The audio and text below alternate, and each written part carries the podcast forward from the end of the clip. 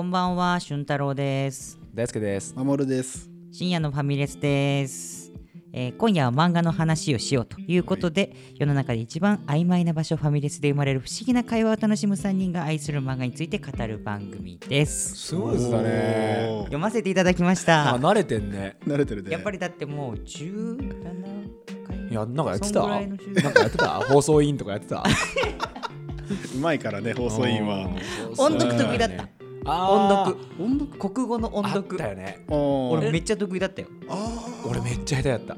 俺もうあの普通さ初めて読むときさ、うつっかいちゃうじゃん、うんあのスラスラ読めちゃうタイプだったんですあー。まあ俺も得意かな？心込めるの得意だったえ、どんな感じで？ええーグリとクラ。いや、グリとか読まねえだろ。しかもタイトルか国語でよ。あれも絵本だからさ。絵を楽しむもんだからさ。そうだねん読み聞かせてね、それちなみに。ちょっうん対象年齢がね、低すグリとグリはそんなに感情的なとこあった？ないっしょ。結構淡々としたストーリーじゃ作っ。たりするからね。いやね、でも淡々としてんじゃん、あれ。そうだね。うん、絵本界のハウスって言われてるから、四つ打ち、ずっとトントントンリズム一緒。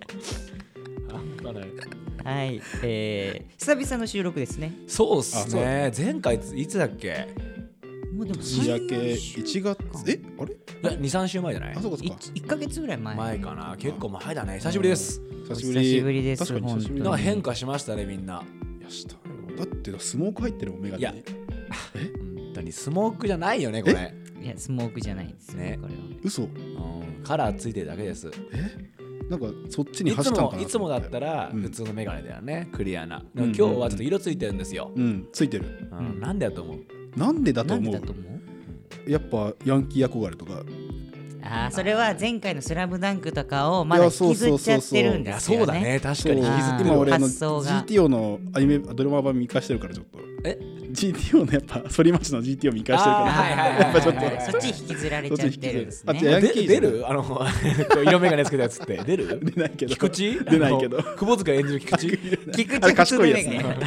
む ちゃくちゃ賢いやつ違うんだ。はい実はですね、今回の漫画のテーマに合わせて色付きメガネにしたんですけどもうじゃあ早速大輔さんはい。今回の漫画発表してもらっちゃっていいですか？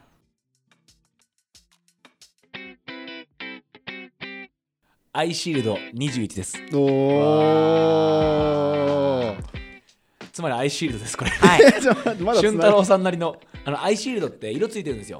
普通アメフトうんうんうんのあの防具のやつのシールドつい。てないじゃないですか。あ確かに。はい。あの主人公がね出てくる。つけてるのがカラー付きのあアイシーえー、ルドで網網じゃないってことか。じゃないんですよ。へー。あ網網なんですけどうん。目の部分開いてるじゃないですか本当うはん開いてる。あそこにシールドついてるんですよ。あそうなんだ、はい、ついてて色がついて、まあ、正体が分かんないようになっているっていう。そういうこと？あちなみに僕がこれイメージしたのは、うん。本物の ICU の21の方のあ色メガネです。本物ー本物がいるんです。あ本物がいるんです。これはねでもこれはね今回触れません。本物に関触れないんだ、うん。触れないんだ。なるほど、ね、今回ねちょっと趣向また変えてみようと、はいはいはい。これまで結構手を変え品を変え、うん。僕らいろんな漫画紹介してきました、はい。はいはい。でいやもちろんあらすじを話すパターンもあったり、ん。世界観ってこうだよねとか、作者の意図するところうん。みたいなところ切るとかあったんですけど今回もっとぐーっとフォーカスしてあるキャラとうわそのキャラを象徴する関係するキャラとエピソードっていうところにフォーカスした。まず一点集中型の紹介を。いいね。あーでもいいいいいい。いいいいやつですね。いいっすか？キャラ縛り。近しいやつだと、うん。ロイマスタング会みたいなのにそうです。ちょっと近しいんですかね。なるほ。どね。結構ロイマスタングの時はドカーッと全体通してうん。話しましたようんうんうんうん。ねあの1巻から最終巻までのロイマスタングという男の成長っていうところ。それがなんかちょっと僕らの会社員とかさビジネスマンとしての生活と何かマッチしてるというかシンクロしてんじゃないかっていうところから話が始まったんですけど、今回は、えーある一人のキャラっていうのが、うん。とっても僕好きで、きっと2人とも好きなんじゃないかなと思うキャラで、そこに実は漫画のこの「アイシールド21」という作品のメッセージが込められてんじゃないかなっていうこともあって、へー。これを紹介すれば「アイシールド21」作品の根幹が分かってあ面白みの本質ってここなんじゃないかなっていうことで興味持ってもらえるんじゃないかなと思って今回。おおーーワクワク気になる。するねすごいワクワクする。そもそもまあ「アイシールド21」って「週刊少年ジャンプ」で連載されてたアメフトの漫画ですけど、結構多分僕たちがうん一番ジャンプ読んでる頃にがっつり載ってた作品だと思ってて。まあ、大輔さんはもちろん読んでますけど、僕も、あの一応最終巻までは通ってきてるんですが、守さんはどうなんですか？すいません僕通ってないです。通ってないんですよ。完全初見ですか？えっとさっきの話まではわかる「アイシールド21」というタイトル、アメフトの漫画、んうん。デビルバットゴースト。ここまでです。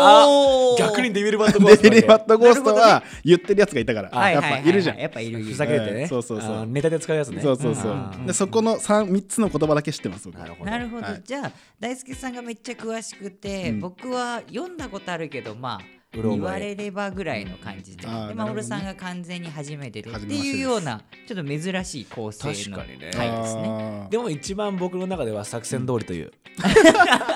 すいまそれを練ってきたんですね。読まれてたやっぱ。頭の中に全てこの絵を描いてましたから。読まれてたな。はい。いということでね改めてアイシールド21って何ぞやってことを軽く説明しますね。お願いします、あんまここ長いとね、うん。ちょっと重たいなと思っちゃうんで、うんうんあのね原作と作画うん。2人作者いるんですよ、もう原作は今現在、えージャンプでも連載中「ドクターストーン」っていう漫画の原作の稲垣理一郎先生という、あとトリリオンゲームっていううん。別でも書いてるんですけど、え原作者としてうん。いろんな作品しかも人気作品全部関わってるー売れっ子ですよね。超売れっ子、うん。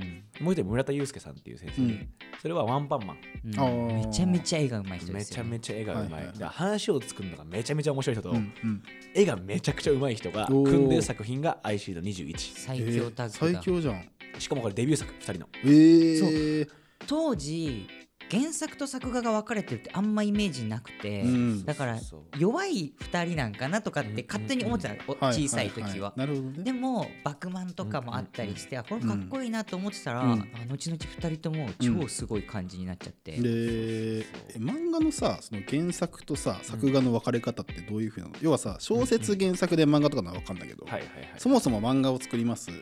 原作作画ってどう分かれるの？でもそのイメージ合ってるよああそうなんだ。基本的に話を作る人は原作、へー。要はこういう話です。いきましょう。キャラこんな感じでいきましょう,、うんでそれを具現化する人は作画、えー、ある意味映画監督に近いかな。原作の方が。あそういうことか、うん、でそれをカメラさんとか役者とかっていうのを全部担うのが作画、えー、頭の中を作画によってこうはい表現するみたいな、まあでもどっちも欠けちゃっていうかどっちも大事なそうそうそうそう、ねとてもね例えば、原作の人は本当は漫画描きたいけど、うん。絵は上手くないとか、ああそういうことか。あなるほどうん作画の人は,、はいはい。はい絵めっちゃ上手いけど話をそんな作るのは好きじゃないとか、こう得意な分野で組んでる。っていうのが、えーこの2人なんですよ。もともとねすごい昔の漫画って基本的に原作と作画と分かれてたんですよ。あなんか言ってたよね、そうそう足立満の話の時もそうだったんですけど、そういうふうに分かれてたんですけど、うん。それがまあ一本、まあ、手塚治虫さん以降なのか分かんないけど、うん、要は全部やるのが漫画家だみたいな。こうん、なんかそういうイメージある。てきて、そう、うん。俺たちのちっちゃい頃のイメージ鳥山明とかうん。富樫とかもみんなそうだったけど、うん。それがまあ多分このね IC の21ちゃんと調べてないから分かんないけど、うん。きっと天気だったはず。えでもね増えてきたと思う。うんだってその後デスノートとかさ、出てきてさ。デスノートもそうなの？そうだよ。デスノート分かれてる。あそうなんだ。バクマンってその後またタッグ続いてるけど、そういうね始まった、まあ、ジャンプの中でもまたこう新しい風を吹き込んだうん。2人だったりするんですよ。うん。だと思うたまたまその二人が合わさったのその時は。いやそれをねちゃんとね書かれてなくてインタビューとかでなんかねでも2人ともすごい若かった。時、うん多分ほぼ同い年ぐらいなのかな、へええーっとね、えー、IC で6巻ぐらいのタイミングで2 5 6歳だから。あ若いね。そうそう。六24、5でうんデビューしてる。だからもしかしたら2人ともそれぞれ持ち込んで編集さんがつなぎ合わせたとかっていうなる可能性もあるよね。そういうことね。というねうん。奇跡的な組み合わせで生まれた作品なんすごいですよとんでもない作品だと思う、デビュー作これ。あそうなんだ。本当に面白いんです、だってアニメ化もされてるアニメ化もされてるよね。なんか勝手なイメージなんだけどアメフトっていうキーワードは知ってるんだけどなんかスポーツ漫画のイメージがないんだよね俺なんかそう語られるそのジャンルで語られることあんまなくない？いやそんなことない。むしろね、うん。超スポーツ漫画。ああそうなんだ、うん。へえザ・スポーツ漫画だし俺これでアメフトっていう競技を知ったぐらいのレベルさああそうなんだ。これね「スラムダンクそういう共通点があるんですよ、うんうんうん。あそうなんだ。近いと思う。へー。競技人口を増やしたんですよ。ああそうなんだ。もうヒットによって、へえアメフトもだから「スラムダンクも「スラムダンク以降バスケ人口増えたね。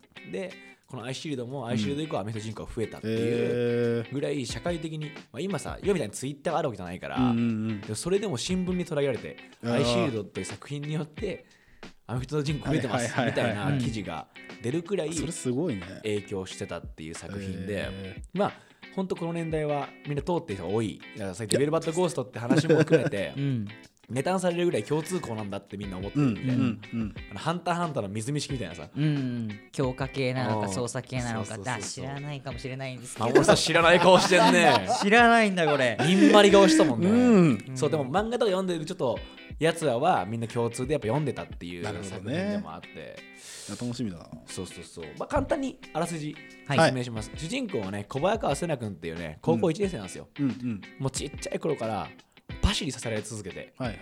ずっとパシられてたの。えー。ヤンキーに。うんうん。それでパシられすぎてめちゃくちゃ足速くなったのね。でシンプルだね。人類最速って言われてるそのあアメフトって40ヤード走っていうのがうん。基準なのね、えー。足の速い基準、はいはい。40ヤードっていうのが基準なんだけど、うん。その40ヤード走でうん。4秒2っていうその人類のこれ以上無理っていう記録を出すの 小早川瀬名君が、うん。で足だけが速いやつなの。ガリガリ。はいはいはい。ちっちゃくてガリガリ、はいはい別に頭良くないわけ、うん。そいつがアメフトに出会って、うん。まあ、昼間っていうさうん。アクアみたいな先輩いるんだけど、うん。その昼間っていうのに出会ってしまってアメフトに、えーで出会って、うん。のめり込んでいくよっていう作品なの。これが。なるほど。で、まあ、さっき言ったように足だけが速いとかうん。がありな競技がアメフト。はあ逆に言うと、はいはいもう専門職の集まりなんだよね、うんうんもう超力だけ強いやつとか、キャッチだけめちゃくちゃうまいやつ、うんうんうんでもうそのセナみたいに足だけ速いやつ、はいはいで頭だけめちゃくちゃいいやつとかが集まってうん。競技する、まあ、ある意味総合力。うんあの専門職の総合職の、うんうんうん。ね、専門職の総合競技みたいなのがアメフトなんだよという、うん。でその中で、まあ、そのデーモン・デビル・バッツっていううん。その、えー主人公のセナがうん。いる高校、デーモン高校っていううん高校のアメフト部うん。のチーム名がデーモン・デビル・バッツって言う。んだけどそのデーモン・デビル・バッツの快進撃っていうのが軸になってるうん。もうね群像劇だよね。うんうんうんうんうんうんうん。青春群像劇って言いたくないぐらいうん。全員本気、えー。その競技のあるあるだけどさ甲子園目指すみたいなもんでうん。そのアメフトの上でクリスマスボールっていううん。東西のチャンピオンがうん。戦う東京スタジアムで戦うよっていう、うん。えーとこに向けて全員が本気。うん。その中で、まあ、挫折もありとかこういろんな壁にぶち当たっていくのをこうデーモン・デビル・バッツっていうのを軸に見ていくっていうえー。話だからすっごいねうん。あの一番チープなこと言っていい、うん。泣ける。やっぱデーモン・デビル・バッツは最初弱小なわけ。超弱小だね。だって部として成り立ってない。うん。人数が少なくて。そうなんだ。いやなかなかだってね今はもう分かんないけど、アメフト部ってそんなねそうなかなか揃わない。そう10ん何人だっけ？10 11人。11人か、うん。それで最初はヒルマっていう、うん。あのアクアみたいな先輩と、うん。栗田っていうすっごいでっかい、まあ、力が超強いやつと頭がめちゃくちゃいいやつ、っうん。ていう2人しかいないチームなの、もう2人しかいないんだ。そこにセナが入んだ、うん。でいいつも試合のたびにいろんなチームが助っ人呼んできて、うん。なんとか試合を成立させるっていうぐらい、あこうチームとしてはえー固まってない状況うん。から始まって、それが1年ないぐらいで快進撃をしていくってー話だけど、えさっき言ったみたいに専門職のやつがどんどん入ってくるー、よ、その過程っていうのが、うん。これまたねグッとくるなんてもんじゃないわけ、えー、その絵もうまいし話も面白いから、うん。まあ先に言っとくとめちゃくちゃ少年漫画してる。ああそうなだ、うん。んだからご都合主義なの全然。うんうんうんうん、言ったら現実的じゃないよっていはいはい。うことは、あの言うやつが野暮ってぐらいご都合主義なの。うん。そのタイミングでみたいな、ね、そうそうそう。あもう都合がいいことばっかが基本的に起こるんだけど、うん。唯一あの試合だけはちゃんとスポーツだけは作っちゃんとしてんだよね、うん。えー、それ以外のことは全部関係ないからっぽいと思うきっと。あスポーツと関係ないことはもううん。そういうの全部いろんなうん。都合いいことでなんとかなんの。うんうん。でもスポーツにおいてそれだけないっていう試合においては。なるほどね。とてもねシンプルなうん。作品なんです、うん。なので見ててストレスがあんまりないよね、えうん。ーむしろ発散できる。ストレス発散できるよううんな漫画だしあともしかしたらこの後話あるかもしれないけど結構ね修行のシーンが修行。あのトレーニングするじゃん。そのさいきなり強くはならないじゃん、まあまあ絶対。そうだよね。でそのさ例えば修行というかトレーニングが始まりました、3ヶ月後大会みたいなのでうん。急に行くパターンもあるけど、うちゃんと書いてるんだけど、うん。俺結構そこも好きなの。うん。えートレーニングとか。もだから面白く描かれててなんか漫画としての完成度結構高めだよね。超高いと思う、え本当に素晴らしい作品なのね、ーうん。で今回ピックアップするキャラっていうのが、うん。さっきは何度か出てんだけど、うん。このこのアイシールド21におけるうん。裏主人公と言っても過言ではない、うん。昼間怖い先輩？昼間陽一っていうのよ。昼間について話したいわけ、うーん。聞きたい。昼間について一番俺は聞きたい。そのくらいうんあの作品における中学だよね。あそうなんだ。うん。どんどんなやつを昼間は。昼間はね、うん悪魔みたいな人なの。そうそうそれはさっきね。何度も言うんだけど教えてくれるん。そのでもねこれすごいいいとこがあって、彼はそもそもその私生活においては、うん。もう本当に狡猾。えー狡猾。とにかく頭が良くて、うん。ずるいのうんうんうん。ずるってことは普通にあんの、えー例えば何かを例えばねデーモンデビルバッツのうん。部費がねえなと思ったらうん。校長ゆするのよ、うん。その必ず脅迫手帳っていういろんな人の弱みが記載されてる手帳を持ってて ゆするの。ゆするこれ言われたくなかったらやるでしょみたいな基本的に脅迫手帳でいろんなことが解解決するのね。狡猾っていうか悪いね普通に。いやそうそうそうそう悪いやつ。うん。だってそもそも主人公の学校のデーモン高校っうんて。泥にゲートの門でうん。デーモンなんだけうんど その悪魔っていうのは昼間を象徴しているよねうん。もはや。そうそうそうそう。昼間陽一ってうん。陽一の陽とか妖怪の陽だうん。で魔も魔も魔物の魔だからねで目つり上がって牙みたいなのがそうそうそう。こうガ生えて。ピアス目がついてて金髪なんだよね。そう尖ってつけてで。広がりな感じのうんもういかにもえー。狡猾っていうデザインなんですけど。あでもそいつ悪者じゃないんだ。先ちなみに輩なんだ、ねあのアニメの時の声優さんが論文の淳さんなんだよえー、似てるんだ。似てんの。あの感じなの。はいはいはい。あなるほどなるほど。すげえ合ってるよね。めっちゃ合ってる。えーわあでも昼間っつって確かに論文淳だってみんな思ったと思う。えー。あめちゃめちゃいいキャスィティングだったと思う。そうそうリアルすぎて。そうリアルすぎて。ね。狡猾ってそういうことか。そうそう。でもね、うん。これ本当目的のために手段を選ばない男なんだけど、ただアメフトに関してだけはものすごいちゃんとしてんの。うん。そのアメフト好きだから、うん。ルールの中でしかそういうことしないの。なるほど。要は私生活の中ではバンバンルール違反してんのよ、うん。でもアメフトの中においてはうん。一切のルール違反しないの、ああそうゲームにおいてもってそうそうそうそうそう、うん。ゲームにおいてそういうの持ち込まないわけ、うん。そういうそういう狡猾さうんうん。なんつうんだろう。それはいかんでしょっていうことはやんない、だそれがねまた熱くて。えー。しかもとても努力するんだよね。この男。うん。うんその才能が別にあるわけじゃないの。うん。ただ単純にアメフトが好きだから。うん。むちゃくちゃ努力してるわけずーっと。うん。でなんかそのね途中で出てくるまあその昼間ってもう本当無敵キャラだから、うんずっとどっちかっつうとこの人の書かないやついないんじゃないかなって思って読んじゃうのね、ああそう強いキャラなんだ。そう試合の中でもすっごい奇策もうとにかく作戦っていうのをうんうんうん。たくさん持ってて、どんな状況においても0.01%でも成功の目があったら全部やんの、うん。そういう男なわけ、うん。でもそれ見てたらこの人すごい能力あるんじゃないかなって思うんだけどその中学時代から昼間と一緒に、えーアメフトやってた武蔵っていうキッカーいるんだよ、うん。武蔵っていうキッカーはその昼間のことをこいつはもう言ったら身体能力的に言うと中堅どことガチでやったらボロ負けするみたいな、へえもう全然力もないし、うん。肉体的に恵まれてもない。ただ唯一秀でてるその戦い方っていうのがうん。頭を使ったりすること、そこだけでトップのプレイヤーたちとうん。こうせめぎ合ってるような男なんだと。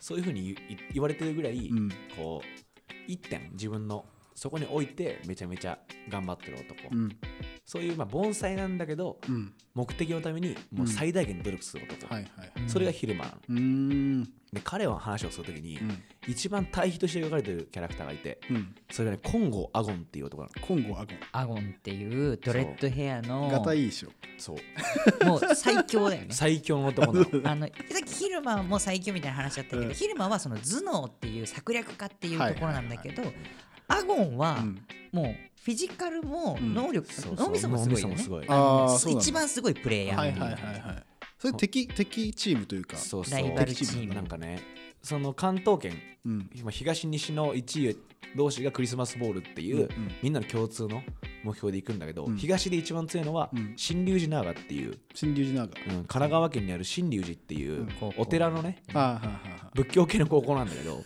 その新龍寺のうん絶対的エースでうん。でもうほんと正真正銘の天才言う通り。うーん。もう体力も練習全くしない。のめちゃくちゃあんの。あで新速のインパルスっていうとんでもない技があってうん。もうそれは懐かしい、人間の反応限界を超えるスピードで反応できるの。うん。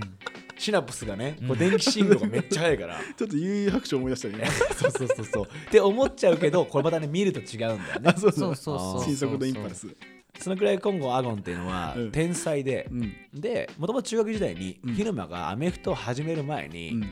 その昼間と組んでうん。悪さをしたの、ああ友達だったんだ。友達とねこううん。利用し合ってたっていう、不良の不良仲間。そうそう、うん。でなんかねアゴンは有り余る力の使い使い方が分かんなくなってるっていうか、うん。めっちゃ才能もあるし力もあるんだけどもうそれを略奪したり、うん。女の子と遊ぶためにしか使ってこなかったの、はいはい。で逆に昼間はその脅迫手帳を埋めるために、うん。いろんな人に弱みが欲しいから、うん。そうやって暴れてくれたやついるんだったら、うん。そいつを使って、うん。その脅迫ネタを集めようみたいあなあなるほど。そういうふうに利用し合ってた2人で、うん。まあだからアゴンはちょっと認めてんだよね、うん。そういう意味で、その昼間のこと。まあ、その2人がこのアメフトっていう競技を通してこうはっきり対比されるんだよ。超天才。うん努力をしない天才とうん。めちゃくちゃ努力をする天盆栽っうん。ていうのがこの作品の中の、うん。えー、3分の2くらいうん。あ結構だね。の間における主軸の物語を実は占めてるっていう。その小早川瀬名っていううん。主人公がどうかっていうのが本当は主軸なんだけど、うん。どっちかっつうとあの大人目線で見るとこっちが本当かもっていう、伝伝えたいメッセージ的には。そうなんだじゃあ本人たちも言ってた村田祐介とうん。矢一郎もうん。言いたいことは全部昼間に言ってもらってるって、その作中におけるメッセージは昼間が全部言ってて、うん。あそうなんだ。逆に言うとセナとかはそこにおける、うん。まあまあ、物語を進めるためのうん。軸っていうか、うん。彼がうん。えーまあ俺ら目線っていうかさうん。読者目線になってて、うん。昼間がずっと言いたいことを各所で言い続ける。要はうん。伝えたいメッセージを、うん。っていう役割になってるわけ。だからきっと全世界にいる盆栽うん。天才ではない人たちは彼に超感情移入するしへで憧れてしまうと思えう。うん。ん。あそうなんだ。俺は今でも昼間の、うん。昼間がこう作中で言ったりするセリフがあるんだけど、それ考えながら仕事してるもん。え？うあのこれ出てきますし。あ出てくるんだ。今回 この作品だからとか作品だったから思い出してじゃなくて、うん。俺なら前守とうん。一緒の会社でやってる時とかもうんうん。逆境みたいな時うん。昼間のこと考えながらいろんな選択してたも。んえそうなの？お前昼間になってたの？その時。いや昼間になりたいなって思っちゃう。あこれね俺今全く同じ気持ち。あそうなの？これねありとあらゆるシーンでその言葉が出てくるんだけど、うん。それをなんと最後に紹介します、あねえ楽しみ。ー。えー今回はね、うん。今こうやってバーってちょっとねキャラクターこうですよっていうのを並べて、セリフとシーンで切っていこうかなと思っております、なるほど。うん。はい、なのでねあ、うん。あれだわ。ちなみに言っとくと、うん。あれなんですよ。その新龍寺長とデーモンっていうのは戦うタイミング来るんですよ、うん。バーって見てると、うん。それってスラダンで言うとえっ、とね海南戦って感じ、中間の一番盛り上がりみたいな。そう。なんなら、えーこれまでの積み重ねのゴールって感じ、ああそういうことか。ちなみにその後に、えーライバル校である本当のライバル校である王城っていうチームなんだけど、はあ王城戦は両南戦って感じ、相手の事情も知ってるからっていう、はいはいはい。そのすごい邪魔出てくるじゃない、うん。両南も、うん。それと一緒で王城も邪魔出てくるんだけど、ううん。んそういうある意味共通点もあって、えー。楽しみやすいっすだから、はいはいはいはわこれわかるわーって。いなるほどね。それの時もこの気持ちになったなーって思わせてくれるくらい、でその海南戦だからやっぱ超トッププレイヤーと戦うわけ。うん本当に赤城とうん。牧みたいなうん。感じうん。だよね。ああ。そういう感じなんだ。その昼間とアゴンとかっていうのうんがその上のレ主人公の上のレイヤーの戦いっていう感じがあるからまさにそんな感じだよそう。ねだから細い赤城と悪い牧って感じ。そうだね難しいな。え でもねこれマジでそう。なるほどね。でもあでもでも想像もさできるかも。才能は一部ありつつ努力でやってきたっていううん。まあ牧も才能ありつつ努力でやってきたんだけどでもこう県内トッププレイヤーっていうでこう関東トッププレイヤーのアゴンみたいなこの対比って感じはちょっとある。はいはいはいなるほどね。ちょっとそれは意識しなでがら。も今こう話しながらう自分で思ったけど結構さその過去の名作のさ、うん要素で言うと、うん。それを散りばめてるというかそれを組み合わせてる感じなのにこんなオリジナルでクソ面白いのってすごいね。すごいよね。だってさ弱小野球部の漫画とかでもさまず野球部なくて、うん。まずメンツ集めてとかってさ、うんうんうん H2 もそんな感じだったりしたしさ、確かにね。で「スラムダンクみたいな構図があったりとかさ、うん。今まで俺たちが話してきたやつうん。の要素かなり散りばめられてんだけど、これうんめちゃめちゃ面白いの、へー。オリジナルとして。あじゃあ別にその木をてらったわけではないけど面白いみたいな感じなんだ。そうそうそうあそう。ー。の本当王道って感じ。木をてらっては見えんの？あ見えるんだ。絵がうますぎて。はいはいはい。えー、絵が面白いうまいの。へー。だからすごいこの村田祐介って先生はうん。絵描くの超好きなわけ。うんうん。でちょっと画集とかもあるんだけどイラスあト集。へえめちゃめちゃうまいんだよね。めちゃめちゃ上手くなっていくのしかも。うん最初はちょっと今手元あるんですけどうん。こういう感じの絵なんだけど。うん、うんえでもすごい,、ね、そううまいじゃん。いいよね。でも最後の方とかうん。どんどん書き込みの量がめちゃくちゃ増えてきて。全然違う確かにもうすごいのね。へえどんどんどんどん上手くうわすなっていく。ごいね。でなんでこんな書くんだろうってぐらい書いてんだけど、うん本人はウォーリーを探すが好きらしいの。う んだからこの大きい絵の中でいろんな人らがいろんなことしてるのが好きらしい、へあー。えだからどんどんそれ楽しくて書いちゃうんだって。あだってツイッターもさ、うん。村田先生のツイッターでさ出てくる絵描いてくれた絵とかもさ、うんうんもういっぱいいるもんねキャラクターが。あーいやそうなんだ。そうそうそうそう。そう。へえちなみにその新竜神長対デビルバッツの時の関東カラーはうん。力の差を表すためにえ？でかすぎる竜とちっちゃい あのデビルバットっていうこのくらい力の差はあるんだよっていう。はいはいはいはいはい。表現してうまいね竜がそもそすもっごいうまうい絵がうまい人たちだしから。今のところ井上武彦先生。とインタビューもあるんですよ。えー、だ。から買いましたこちら。やばい。めっちゃ面白いですよ。そのアイシールドについて話してるってこと？そうそうそうそう。対談してて。面白そうとても面白いあのイラストうん。後でぜひ見うてください。んという感じでねうん。あのちょっとだいぶ紹介長くなっちゃったんですけど、うん。1個だけ前半戦、あのセリフから聞いてるシーン、うん。象徴するようなこの2人の関係性というかキャラがもうはっきり分かるシーンがあるんですよ、うんうん。でそれはアゴンととヒルマ。昼間の、なんつうんだスタンスの問題はいはい。はい、の違い、なんかなんかさなんつってんだろうな。一つの質問に対して、うん。えー複数の人間が答える場合って、あの質問によっては人間性とキャラがめっちゃ分かりやすい質問ってあるじゃん、うんうんうんあこの人こういう人だなとかって、うんまあ心理テストってそういうとこかもしれないんだけど、うん。ある意味そういう質問をこのデビルバッツ対新竜神長が戦う、うん。えー試合の前にうん。あの取材されるわけ。その関東大会に出てきてるやつら全員エースに話を聞きますみたいな企画があって、その中でたまたまアゴンとヒルマが一緒の、えー席に呼ばれて、うん。うんインタビューされるの、うん。うん。その中でもはっきり分かるシーンがあるの。2人のスタンスが違うって。でいう、うん。それもすっごい根源的な質問なわけ。うん。あのあなたはなぜアメリカンフットボールをするんですかって。あもーうそれに対してアゴンは、うん。あの才能ねえのにうん。頑張っちゃってるやつを、うん。もう潰したいからと、もうそれはもう昼間とかに対して言ってるわけ、ああそういうことね。うん。もう自分は別にやりたくないからなるほど。お前が鼻につくからと、うん。お前は潰したいんだっていうわけ、うんそれに対して昼間は、うん。面白いからって答えるの。アアメフトが。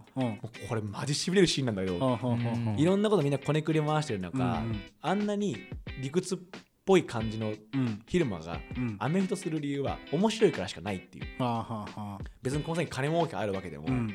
なんかなんかこう自分に得することがあるわけじゃなくて、うんアメフト最高って思ってるだけのうんうん男、うん。その対比が描かれるの。えー、確かに全然違うねそうそうそう。でこの時にはっきりするのが、うん。アゴンは何かが足りないのずっと。うん。何かが足りない人なんだなって思うわけ。だからこう本当に面白いって思ってアメフトやってるやつ見るとムカつくんだよね、ああやりたいことがあるやつっていうのに対してこう自分に唯一ないもの。うんないものねだりしちゃってるっていう状況になるわけ、はいはい。その時すごいはっきり分かれるの、あうん。純粋にこいつアメフト大好きでうん。そのために頑張ってる盆栽。でこっちは何かが足んなくてうん。そいつをちょっとこう妬んでるというか、気になっちゃってる天才。そういう構図がバーンって出るわけ。その時にあこいつはこういうキャラなんだなと、アゴンもただ天才だけじゃないと。うん。何かが足りない人。うん。で昼間は昼間で、えー足りないのは才能。うん肉体だとか、っうん。ていうとこなんだよって2人。うん。もうこの質問がはっきりこの2人を分かつうん。なんつうの進む道、うん。どういうふうに生きていくかって分かつエピソードなわけ、うん。もうその面白いからって言葉これとても好きでさ、はいはいはいうんなんか俺この間はもう全然自分の話なんだけど、なんかいろんな悩みがあったわけ、あうんーって悩んでたりしてたの、でその時に友達からうん LINE がポンってきて、うん。まあ、そいつ全然、えー宮城とか住んでたんで。ほうほうほう。ちょっといい音楽できたわ聴いてくんない？みたいな、うんうん。四つ打ちの曲できましたみたいな来て、おうん。マジかと思ってでちょっと一日忙しかったからうん。一日寝かしてうん。で次の日聞いたの、めっちゃかっこいいと思って、めっちゃかっこいいじゃんやばいねって送ったら、音楽楽しいって返ってきて、うわその時にそうだよねって思ったの、すげえ根源的なことじゃん、はいろんなことがある中でなんつうんだろう、うん。俺らはどんどん仕事になったり、うん。それをやればやるほどいろんな要素がさ邪魔するわけじゃん、物事を、うん。で苦しいとかもう嫌だとか思うんだけどいや待て待てみたいな。一番最初あった感情ってこれ楽しいな、すげえなワクワクするぜって感情だったじゃんっていううん。ふうに思ったのがあったわけ、うん。うん。昼間もうずっとその衝動だけでうん。動かせてる男なんだよね、うん。うんでその楽しさっていうのを知ってる。うん。要はそれを忘れてない男。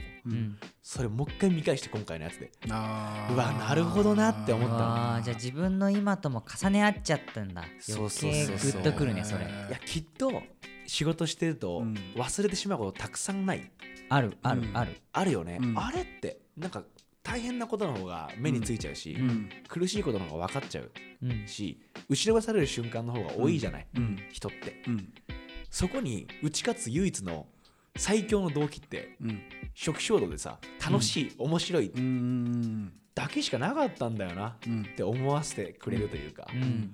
これも昼間全身全霊で表してくれてるんだと、うん。いや盆栽たちの、何でもうまくいってるよって人じゃない人たちの。うんうんすっごいそれでうわってなって。ああーなるほどね。ハッとするやつね。あー。はいはいはいだからすごい合点がいたんだよね。読んでそのことがあってまた読んだから、うんうんうんうんあ今そういうことだわと。なんでこいつこんなに異常な行動力あるんだろうって思ったら、ああ面白いだけなんだなって。うん。うんそれすなわち最強じゃないっていう。うん。うん。で逆に面白いと思えてなくて能力があったとしたらあ能力がめちゃくちゃあるんだけど面白いと思えてなかったら、こんなにこう空虚なんだなっていう、うん。アゴンみたいにね。そうそうそうそう、うん。何かやっぱそうやって夢中なやつのことを見ちゃうっていうか。あなりてえなってちょっとやっぱ思っちゃうムカつくんだよよねそういうのって。あーそうかもね。何お前そんな全力になって楽しんでんでぶっ潰してやるってやっぱ思うよね。そういう気持ちになるんだ。これ本当にでもねすげえなーと思うのはこの後、うん。この後ですか回想シーンが入るわけ。うん。で昼間とアゴンがそういう風に別の道分かったわ分かつタイミングだなって、うん。エピソードはそうなんだけどもっと前からその中学時代、えーなんつうんだろう、えー一緒に利用し合ってうんた時代から昼間がアメフトにグッてうん。のめり込んでいくわけじゃん。面白いって思って、でそれを見たアゴンがやっぱさっき言ったムカつくってうん。なって邪魔しちゃうのよ、邪魔するんだ。うん、昼間の。それは昼間が魔王中っていう中学なのよ。そういう名前しか出てこない。あのちなみに全部そういう感じ。あの出てくるのは結構ノリだよね名前絶対あのわかりやすい。すごい笑っちゃうんだけど、うん。そこであの昼間が魔王中から、うん。その武蔵っていうキッカーもう飛ばすうん。飛ばし屋キッカー、うんとんでもない距離蹴れるよってやつと超パワーのある栗田ってやつと、うん。昼間でこう新龍寺に入ろうと。ほう俺たち。はいはい。これでクリスマスボール目指すんだって言って、で武蔵と昼間は新龍寺に普通受験で入るわけ。頭いいから。ああなるほどね。で栗田頭悪かったから、その昼間の策略によってうん。推薦枠にねじ込んでもらえたの、おーすごいな。もうそんぐらいすごいご都合主義それはそこは。でやった3人でうん新龍寺入って目指そうっていうなった時に、もうそれをアゴンが見てて、うん。おっつって邪魔してやろうっつって、新龍寺に行くわけ。推薦枠あんだろっつって、うん。俺入れろよっつって言うわけで新龍寺は超強豪校だから、うん。もう力が絶対なのよ、はいはいであまりに天才すぎたから、うん。それで栗田の枠をなくして、うアゴンを入れる悪いやつだね。でもうそのアゴンがその話をネタに街でうん。ギャルをはべらかして 爆笑してるわけ。中学生でしょ？いやーっつって。そう中学生よ。もう見た目中学じゃないからねドレッドで。うわーって喋りながらあーこんなことあったんだよみたいなことを言うわけ。うん。でそれで昼間がうん。そのベンチの背中合わせのベンチに座って、なんであんなことしたんだと、はいうんお前なら普通受験でうん。入れて、うん。もう栗田武蔵昼間、でその一級っていう別の天才いんだよ。あ一級とアゴンで、うん。もう最強チームになったじゃないかと、あー確かにね。そしたらもうめちゃめちゃアゴンはそれバカにして、うん。お前らなんかいらねえとうん。お前らなんかいらねえからっつって立ち去っていく。バーっておおそこからデーモン・デビル・バッツが生まれて、うん。あの栗田の学力に合わせた高校に一緒に行ってああそういうこと？その3人で、うん。えークリスマスを目指そうっつっうんて一から始めるわけ、なるほどね。でも昼間の挫折っぷりえぐいじゃん、えぐいね。全部潰されてんだけど、うん。絶対それをなんつうんだろう諦めたくないっつってはいはいはい。やるわけ、なるほどね。でそれに対して逆にアゴンは、うん。新入寺入ったけど、うん。もう達成集が目的。達成するその昼間邪魔するっていうので終わってるから。でそれでも出てこようものは潰してやるってことでいるからさ、うん。新入寺にうん。練習一切しないの。出ないし、でもアゴンが出た試合ではもう20点以上差をつけて必ず勝つっていうぐらい天才なの。えでも本当試合には遅れてくるし。はいはいはい。もうどんだけ強豪校だって言われてるやつらの本当に超うまいやつらばっかなのに、うん。全員がアゴンには勝てないと分かってるからうん。文句も誰も言わないみたいな、もうそこで完全にパキッて分かれてしまったんだよね、えそのさその何？アゴンはさうん。その新龍寺にみんなが結局来なかったっていうのは、うん。そのどどういう描写のされ方かって思ったんだけどアゴンにとってはそれ挫折じゃなかったんだ。そのあみんな来なかったそうそうそう。それはもうそうしするためにやったんだ。なんていうかあの栗田だけを弾けばよかったのにみんな行っちゃったみたいな話じゃないんだ。じゃないじゃない。あじゃないんだ。その3人が一緒に目指してるの知ってたから、はいはい。はいその夢を潰すためにやったの。あそういうことか、うん。極悪だね。極悪だよ。も うこのシーン思い俺も覚えてんだけどうんうんもうねやるせないの。うん。うんそうそうそう。今エピソードで言ってわーって言ってすっごい分かりやすいじゃん、うん。これがすごく絵でこうきょいろんなシーンと感情が強調されてんのよ、うんうん。もうねなんでそんなことすんのっていうのがもうすごいの。あーはいはいはい。すごいあれはね。本当にささっき中学生って言ったじゃん、うん。中学生と思う。いや本当に。そうだよね。ひでーと思うの。うん。で唯一絶対悪として描かれてるわけ作中において。うーん初めて触れる悪って言われるぐらい、はいその主人公が。栗田ぐらいなんかなんか号泣してんのはそうだね。あ栗田もね呆然としちゃってんだよね。あのもう新龍寺の学生賞が破かれてて、あー。もうだからもう本当は制服までもらってたのよ。はいはい。いやすごいだけどもうクビになって。まさかの。すごい。で昼間がすっごい冷静に言うんだよね。そのベンチ背中合わせのところが、怒ってるとかじゃないのよ。うん。なんでそんなことしたんんだって？そう。普通に聞いてでアゴンがヒャッヒャっていう。ヒャッヒャっていらねえよてめえらなんかって言ってギャル2つ2人連れて。なんでギャルって。お前中学生でギャルってなんいやむっちゃモテんのよ。アゴン天才すぎて。天才すぎて。うん。ルックスもめっちゃいいからね。あーそうなんだ。あれアゴンってう雲水って。ねあうんすい。双子のね兄弟がいんの。アゴンには。でその雲水っていうのは、えー努力できる男で、はい。はいはいもうアゴンの逆なの。ああそうなんだ。もうとにかく才能はなかったけど、うん。秀才って感じ、えー。である昼間と一緒タイプなんだよね、はいはいはい。でもあまりに近くに天才がいるから、うん。そういうのを受け入れてしまった男、うん。要は諦めるっていう選択をした男と、うん。昼間は諦めなかったっていうとこになってくると。なるほどね。でこの視点でアイシールド見ると、うん。やっぱその努力をする、えー盆栽にうん。自分がすごく重ね合わされてうん。仕事しててもさすげえできる人見てるとさ、うん。何でもうまくいってねって思っちゃうじゃん。あああるある。すごいある。でそのさその人は普通にすること、まあ、もちろん、アゴンみたいにさ、うん。あ意図的に潰しには来ないけど、なんかそういうアクションが自分を打ちのめしに来たりさうん。別に本人がどうあれようん。結果的にねうん、その時に俺はいつもさっき俊太郎も言ったけど、うん。昼間のことを思い出して耐えるの、なるほどそれがあるんだこれから。うん。これからねこれからあるんだね。分かりやすいシーンを 紹介しますので、ね。後半の方ではい。バチッとお送りしましょう。前半まではねええ。IC の21とは、うん。昼間とはアゴンとはというところまでお話ししましたが、はい。ついてこれてますか？ついてきてますよ。あうん。アゴンがむちゃくちゃ悪いやつで中学生だとギャルはべらかしてる。そうそうそう。多分あれきっと池袋。そんな気がする。あのなんかそういう街並み。そうそうそうそうそう。似合うね。でございますので、はい。後半戦、えーはい。しっかり話していこうと思ってます。お願いします。ということでね聞いてくれてありがとうございます。来週また。